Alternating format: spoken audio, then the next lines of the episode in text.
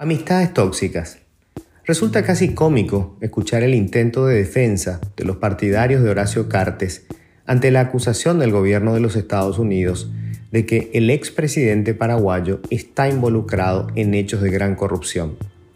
Básicamente le imputan haber obstruido desde la presidencia de la República la investigación a su socio comercial Darío Messer, acusado de crímenes transnacionales para evitar ser afectado él mismo política y penalmente, lo que le permitió, dice en la acusación, perpetuar sus vínculos con organizaciones mafiosas y terroristas.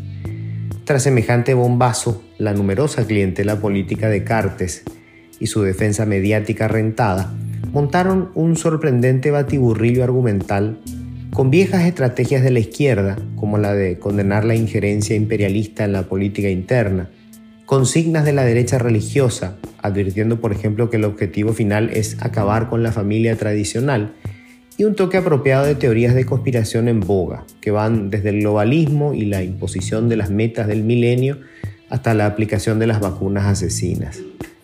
En realidad, la designación de Cartes como significativamente corrupto nada tiene que ver con la política criolla, sino con las reglas de juego que impone el imperio.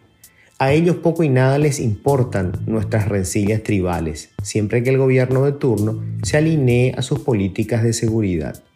De hecho, prefieren a los colorados en el Palacio de López por su tradicional discurso anticomunista de los tiempos de la Guerra Fría y porque son pillos a los que conocen perfectamente. Su latrocinio es local, se comen el dinero de sus contribuyentes, no arman jaleo fuera del país.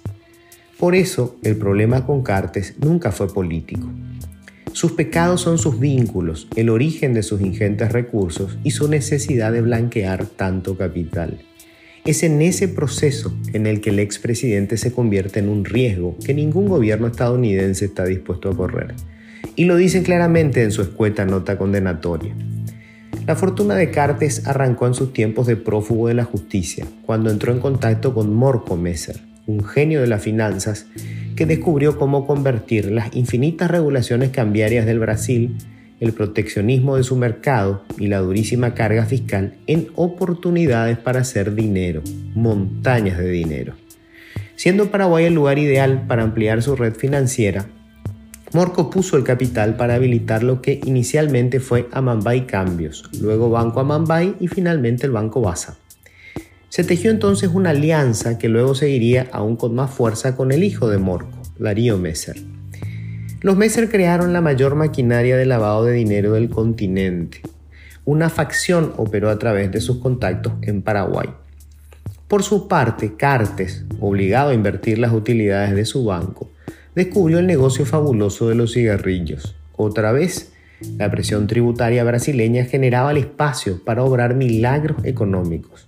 Solo había que producir legalmente los cigarrillos en Paraguay y conseguir colocarlos ilegalmente en el mercado negro del Brasil.